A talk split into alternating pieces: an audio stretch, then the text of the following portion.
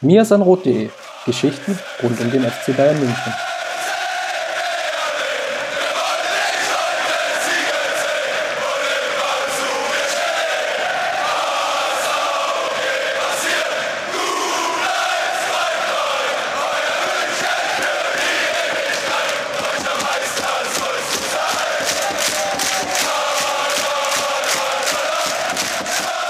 Herzlich willkommen zum Mesanro Podcast. Neue Folge steht ins Haus. Wir besprechen heute das Spiel gegen Schalke 04. Der zweite Spieltag. Der FC Bayern hat den ersten Sieg eingefahren. Natürlich nicht immer alleine. Ihr kennt die Anrede. Justin ist an meiner Seite. Grüß dich, Justin. Servus. Grüß dich.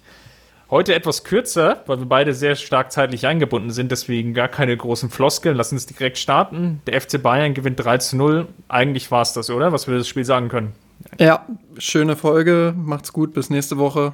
Ähm, ja, also Lewandowski hat halt drei Tore gemacht, das kann man dazu sagen. Und ich glaube, man äh, wurde so ein bisschen auf den Boden der Tatsachen zurückgeholt, was ähm, ja die taktische Entwicklung anbetrifft. Also alle guten Ansätze, die man in der Vorbereitung erkennen konnte, die man gegen Hertha mit viel Wohlwollen auch noch sehen konnte, ähm, waren jetzt plötzlich verschwunden und das hatte mehrere Gründe.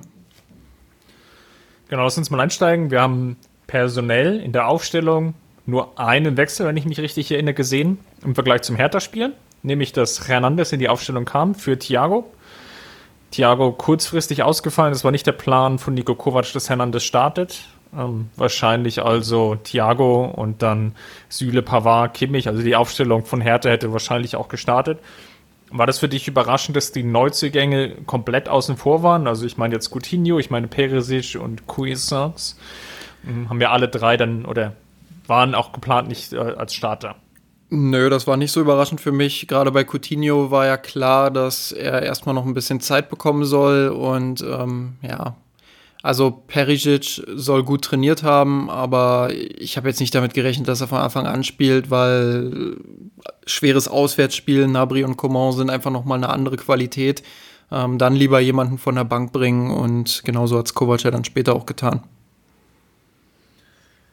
Hernandez, lass uns mal gleich ein Wort über ihn verlieren. Hat ein überragendes Spiel gemacht für ein Debüt, wenn man jetzt auch bedenkt, dass er so lange draußen war, ähm, sehr präsent in den Zweikämpfen, hat eine komplett andere Physis nochmal reingebracht. Man hat so ein bisschen erkannt, warum der FC Bayern so viel Geld investiert hat.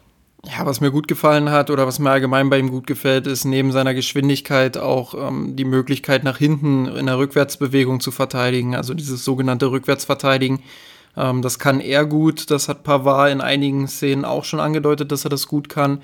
Ähm, das sind so Sachen, die haben die älteren Männer, sage ich mal, wie Jerome Boateng oder in der letzten Saison Mats Hummels nicht mehr so drauf und das hilft dir natürlich in der Restverteidigung. Ähm, vorne hat Bayern ein paar Schwächen gehabt, im Mittelfeld ein paar Schwächen gehabt, dadurch kam Schalke zu einigen guten Kontersituationen. Äh, aber Hernandez hat davon viel aufgesaugt und konnte in der Restverteidigung überzeugen. Ähm, also auf dem individuellen Niveau, glaube ich, wird er eine enorme Verstärkung sein, was die Arbeit gegen den Ball betrifft. Ja, was man gesehen hat, war, dass Tolisso, Müller und Kimmich im Mittelfeld sehr aggressiv versucht haben zu pressen.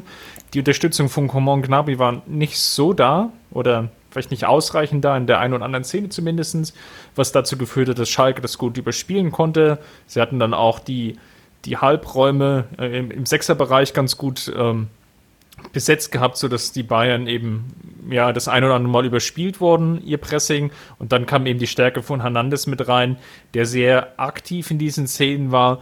Der eine oder andere hat vielleicht auch noch das Tor von Luki Bacchio vor Augen, als ähm, er mit dem Schuss ähm, ja, oder nicht angegriffen wurde, mit dem Fernschuss dann zum zwischenzeitlichen 1 zu 1 gegen die Hertha getroffen hatte.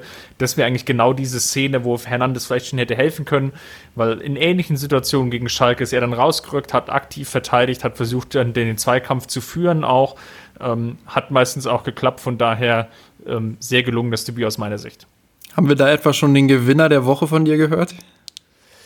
Ja, den haben wir da vielleicht schon gehört, wobei es kann eigentlich nur einen Gewinner der Woche geben, weil es kommt darauf an, wer mit dem Gewinner der Woche anfängt. Ähm, lass uns mal auf die Schwächen vielleicht eingehen, die wir in dem Spiel gesehen haben. Ich habe irgendwie im Nachgang mal in die Statistik geschaut und was ich ähm, erschreckenderweise festgestellt habe, waren, dass die Münchner so knappe zehn Torschüsse hatten ähm, und nur fünf waren aus dem offenen Spiel heraus, wobei zwei davon wirklich in den letzten, äh, in der Nachspielzeit waren. Anders ausgedrückt, ich glaube, in der ersten Halbzeit war es einer, in der zweiten Halbzeit waren es zwei und das Tor zum 3 zu 0 war eigentlich die erste aus dem Spiel herausgespielte Chance ähm, der Münchner. Und da gehen dann bei mir alle Alarmsignale an. Gerade auch, weil jetzt Schalk jetzt nicht überragend gespielt hat und das total ausgefeilteste Defensivkonzept an den Tag gelegt hat, auch jetzt personell jetzt nicht so aufgestellt ist, dass man das jetzt irgendwie nachvollziehen konnte. Ja, zumal äh, selbst der Schuss von Lewandowski zum 3-0 war jetzt keine Riesenchance. Also es war jetzt nicht so, dass es ein hundertprozentiges Ding war, wo er frei vom Tor war, sondern äh, da hat es auch erstmal noch eine Bewegung gebraucht, wo ich mir wahrscheinlich den Fußball gebrochen hätte. Ähm, und dann ein wunderschöner Schuss außerhalb des 16ers äh, ja, in die Ecke. Also das war schon individuelle Klasse per Excellence und ähm, das muss, da müssen nicht nur bei dir, sondern da muss wahrscheinlich beim ganzen Club jetzt das Alarmsignal angehen ähm, so kann man nicht auftreten gegen eine ja, organi gut organisierte Mannschaft. Ich würde sagen, okay organisierte Mannschaft. Ähm, du hast es gesagt, Schalke hat jetzt nicht überragend gespielt, die haben auch genug Lücken angeboten, aber Bayern hat es einfach in keiner Phase des Spiels so richtig verstanden, ähm, die zu bespielen und hat dabei halt auch wieder Schwächen gezeigt, die sie ja, die sie einfach auch in der vergangenen Saison hatten, als sie dieses 4-1-4-1 äh, gespielt haben. Aber selbst im 4-2-3-1 hatten sie noch diese Schwächen. Ähm, Kovac oder allgemein das Trainerteam und die Mannschaft finden einfach nicht die richtige Balance im Mittelfeld. Und das ist das Hauptproblem. Ähm, Kimmich kippt in den falschen Situationen ab. Das äh, mache ich ihm nicht. Kann man ihn aber nicht zum Vorwurf machen. Genau, das, das mache ich nicht ihm zum Vorwurf. Das, das ist einfach so ein taktisches Ding, das macht Thiago auch oft genug. Und Thiago ist ein super intelligenter Fußballer, das würde, da würde mir keiner widersprechen. Ähm, also muss das ja irgendwie eine Vorgabe vom Trainerteam sein. So, dann stehen die Achter extrem hoch, im selben Augenblick kippt irgendwie der Sechser ab, dann ist das Zentrum komplett blank. Ähm, ich kann dann nur schon mal so ein bisschen anteasern. In der Vorschau werde ich äh, eine, eine stellvertretende Szene dafür ähm, analysieren in der Woche. Die wird dann am Freitag in etwa online gehen. Und da kann sich das jeder noch mal in der Grafik angucken, wie das dann aussieht. Und äh, das ist nicht nur diese eine Szene gewesen, das ist halt wirklich permanent so. Der Sechser ist nicht so richtig im Spielaufbau eingebunden und wenn er eingebunden ist im Zentrum, äh, dann hat er meistens Unterzahl, weil er nicht unterstützt wird durch beispielsweise einrückende Außenverteidiger oder abkippende Achter. Ähm, das, du hast das Gefühl permanent, dass da zwei Mannschaftsteile sind. Die Abwehr und dann halt die Offensive vorne. Und dazwischen sind zu oft einfach zu große Löcher. Und ähm, da kannst du dir noch so oft vornehmen, mehr durch die Mitte zu eröffnen. Du kannst es einfach nicht machen, weil dein Sechser permanent unter Druck ist und nicht unterstützt wird. Auch bedingt dadurch, dass die, du hast jetzt die Achter indirekt gesagt, dass es zwei Mannschaftsteile gibt. Was mir aufgefallen ist, es ist natürlich auch zwei Spielertypen, die dann auch nicht unbedingt helfen, ja, gegen so ein 4-4-2, was nicht überragend gespielt war, das haben wir jetzt ähm, schon zwei, dreimal gesagt. Da muss es halt auch möglich sein, dass ein Tolisso, der jetzt gar nichts, der noch ein ganz okayes Spiel hatte, ähm, ich behalte immer noch alles im Hinterkopf, ähm, dem man aber natürlich auch schon angemerkt hat, dass er immer noch, oder dass er, sein Problem ist, so in ganz engen Räumen, Situationen, das sauber zu lösen. Er braucht einfach einen Tick zu lange vielleicht am Ball, um die Situation aufzulösen. Wenn er die Zeit bekommt, dann kann er damit auch was Gutes anfangen. Dann sehen wir auch schöne Spieleröffnungen, dann sehen wir auch gute Diagonalpässe, öffnendes Spiel, vertikale Pässe. Ähm, aber wenn er unter Druck gesetzt wird, dann kann er sich, kann er diese Szene nicht ganz so gut auflösen. Ähm, und wir haben vielleicht, jetzt webe ich schon den Verlierer der Woche ein, ähm, Thomas Müller auch gesehen, der schon auch Probleme hat auf dieser Achterposition, wenn es darum geht, dann den Sechser zu unterstützen beim Spielaufbau, weil einfach seine Ballbehandlung ist dafür nicht ausreichend genug in vielen Szenen. Da sind einfache Ballverluste mit drin, ähm, gepaart mit einem eher unterdurchschnittlichen Passspiel. Das lässt sich auch in der Statistik ganz gut ablesen. Hat eine Passquote von etwas mehr als 60 Prozent gehabt, ähm, was natürlich ein unzureichender Wert ist, wenn man jetzt den Spielverlauf äh, vor Augen hat, dass der FC Bayern eigentlich diese Partie dominiert hat dann brauchen eigentlich alle Spieler oder müssen alle Spieler eine Passquote von 80% plus haben. Äh, vielleicht mal abgesehen von den, den Stürmern und den Außenspielern, aber Mittelfeld und Abwehr, da muss der Ball zirkulieren und das haben wir dann ähm, in dem Fall nicht gesehen, weil die Achter einfach nicht so gut eingebunden waren. Genau, und da kann man natürlich einerseits die Kiste aufmachen, dass Tolisso und Müller nicht die Spielertypen für dieses System sind. Man kann aber auch sagen, ähm, dass einfach das gesamte System zu wenig auf die Spielertypen angepasst wird, beziehungsweise daraufhin ausgelegt wird. Ein Tolisso hat eher seine Stärken, wenn er aus der Tiefe kommen kann, wenn er aus der Tiefe in den Strafraum gehen kann. Ein Müller hat seine Stärken, wenn er neben Lewandowski Räume reißen kann für andere Spieler, die sich dann in diesen Zwischenlinienräumen ein, ja, einnisten, sage ich mal, und dort für Unruhe sorgen. So, und, und das können die beide halt nicht machen in diesem, in diesem 4-3-3 oder in diesem 4-1-4-1 mit diesen Rollen. Das heißt, du kannst dieses System bzw. diese Grundordnung kannst du schon spielen mit diesen beiden Spielern. Dann brauchst du aber eine andere Einbindung und auch eine andere Rolle für diese beiden Spieler. Und da bin ich echt gespannt, wie er das in Zukunft machen will, weil ich habe das Gefühl, Bayern spielt immer dieselbe Grundordnung mit denselben Spielerrollen, setzt dafür dann aber teilweise unterschiedliche Spieler ein, die für diese Spielerrollen gar nicht mehr gemacht sind. Und da erwarte ich mir einfach mehr Sensibilis Sensibilität vom Trainerteam und ähm, dass die einfach merken, okay, es ist vielleicht nicht so gut, wenn ich da zwei hohe Achter als sogenannte Receiver habe, die mit dem Rücken zum Tor den Ball annehmen sollen ähm, und dann damit irgendwas machen sollen, sondern dass ich die halt eher aus der Tiefe kommen lassen muss oder halt anders einbinden muss und dass andere Spieler dann da halt unterstützen müssen. Man hat das im Ansatz gesehen, zumindest ähm, mit einem einrückenden David Alaba jetzt auf Schalke. Der Ansatz hat nicht Ein ganz Hauch funktioniert. von Pep Guardiola wehte durch das Bayern-Spiel, wie der Boulevard in den Wind gesäuselt hat. Ja, so ähnlich. Ähm, aber auch da wieder, es hat nicht konsequent gut funktioniert. Also der Bis Ansatz. 1 zu 0 war es zu sehen. Danach wurde es mehr oder weniger aufgegeben. Ja, der Ansatz in wirklich in Ehren. Also es hat mir gefallen, dass er da mitgedacht hat, sage ich mal, und gesagt hat, okay, wir brauchen im, im, wir brauchen jetzt bei zwei hohen Achtern brauchen wir mindestens zwei Spieler, die das ausbalancieren können. Auf, also theoretisch sind das Kimmich und Alaba halt, die können das. Ähm, aber die beiden standen im Spielaufbau dann halt wieder zu tief und dann waren die Abstände zu den Achtern wieder, wieder riesig. Und dann hast du halt auch keine, keine Balancierung. Also du kannst, ob du nun sechs Spieler in der ersten Reihe hast und, äh, keine Ahnung, vier dann vorne oder ob du nur einen Spieler hinten hast und einen vorne, das bleibt ja dasselbe. Also dann, es bleibt ja das Loch in der, in der Mitte irgendwie. Und ja, da muss man dann äh, schauen, dass man da eben eine bessere Balance findet, dass man da Mechanismen hinbekommt, dass man da taktische Mittel findet, um die Spieler einfach besser auch einzubinden. Und um nochmal den Punkt zu machen, ja, sicherlich spielen die Spielertypen da eine Rolle, aber da musst du halt als Trainer Lösungen finden. Und ich glaube nicht, dass es unmöglich wäre, mit Tolisso und Müller auf der Acht ähm, vernünftiges Spiel hinzubekommen. Da musst du halt äh, andere Wege finden, als ja, sie da vorne irgendwie zwischen den Linien zu verschwenden. Kommen wir nochmal zu den positiven Aspekten der Partie. Robert Lewandowski ist in Frühform. Den Elfmeter, dann der Freistoß war natürlich überragend geschossen. Ähm, dann auch dann beim 13, du hast es schon erwähnt, die Ball an und Mitnahme. Ähm, ja, dann, ich gar nicht mehr den Gegenspieler, habe ich nicht mehr ganz genau vor Augen.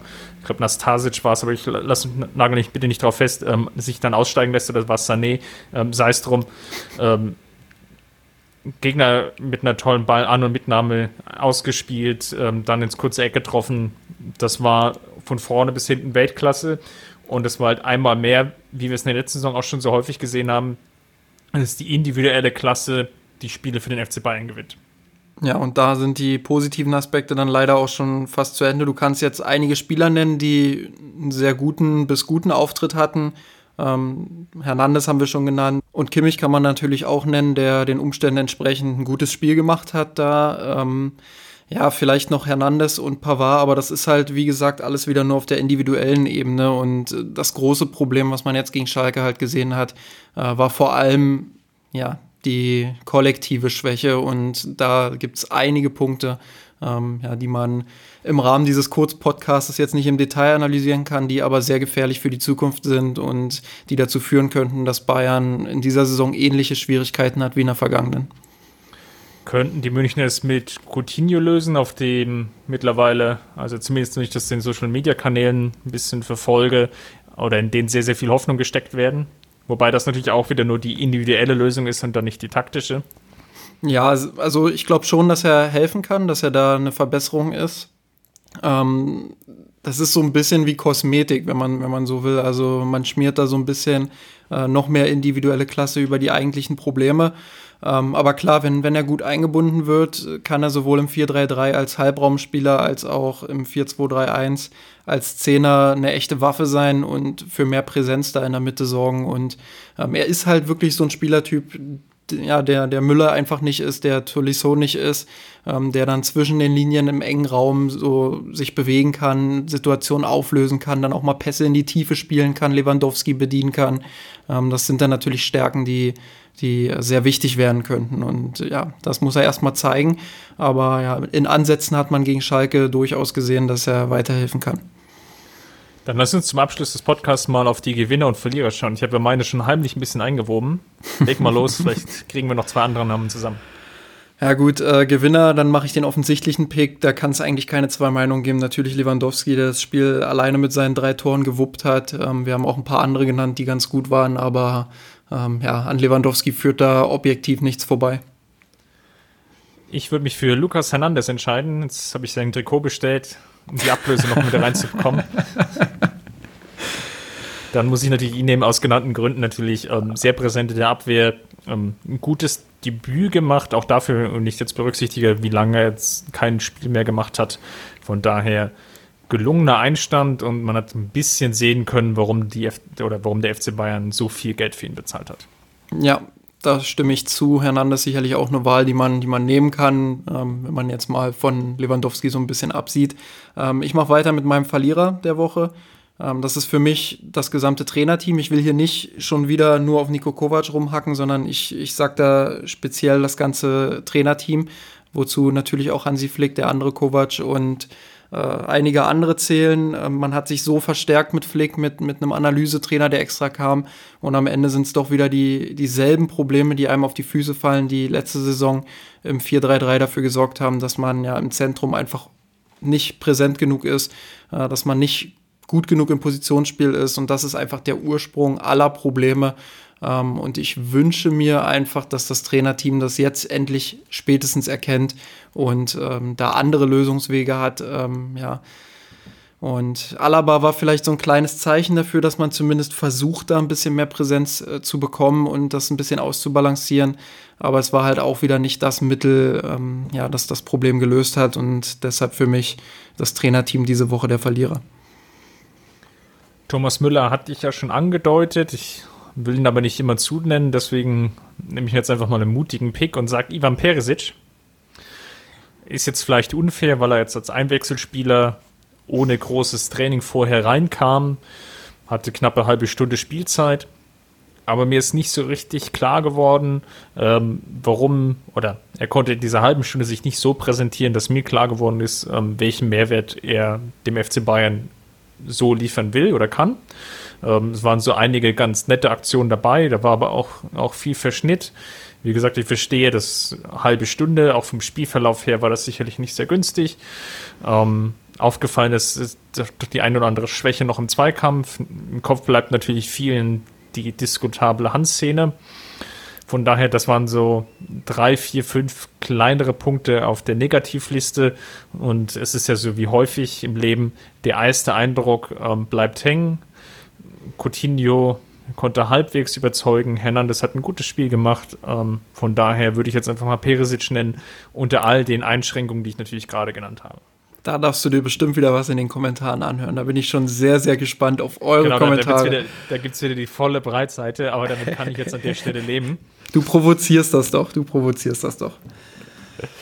Gut, dann war es das schon heute ähm, für den ganz kurzen Review-Podcast von dem Spiel gegen Schalke 04. Nächste Woche, wenn wir die Partie gegen Mainz sicherlich etwas ausführlicher beleuchten, dann steht auch wieder die Länderspielpause an um, Zeit genug, mal ein erstes kleines Zwischenresümee zu ziehen.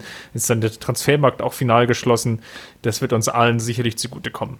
Bis Und dahin. eine Sache noch, ähm, ich werde dann ab nächster Woche auch wieder anfangen, Fragen über Patreon zu sammeln. Das habe ich jetzt die letzten Tage oder die letzten Male nicht hinbekommen. Ähm, entweder hatte ich es vergessen oder war einfach zu, zu stressig mit meinem ganzen Unikram, den ich jetzt zu tun hatte und auch meinem Praktikum. Deswegen dicke Sorry, aber in den nächsten Folgen seid ihr auf jeden Fall wieder dabei. Sehr gut, dann haben wir das auch noch verhaftet. Sind wir ja perfekt wieder abgestimmt gewesen, man hat es gemerkt. Bis dahin bleibt das groben. Servus. Servus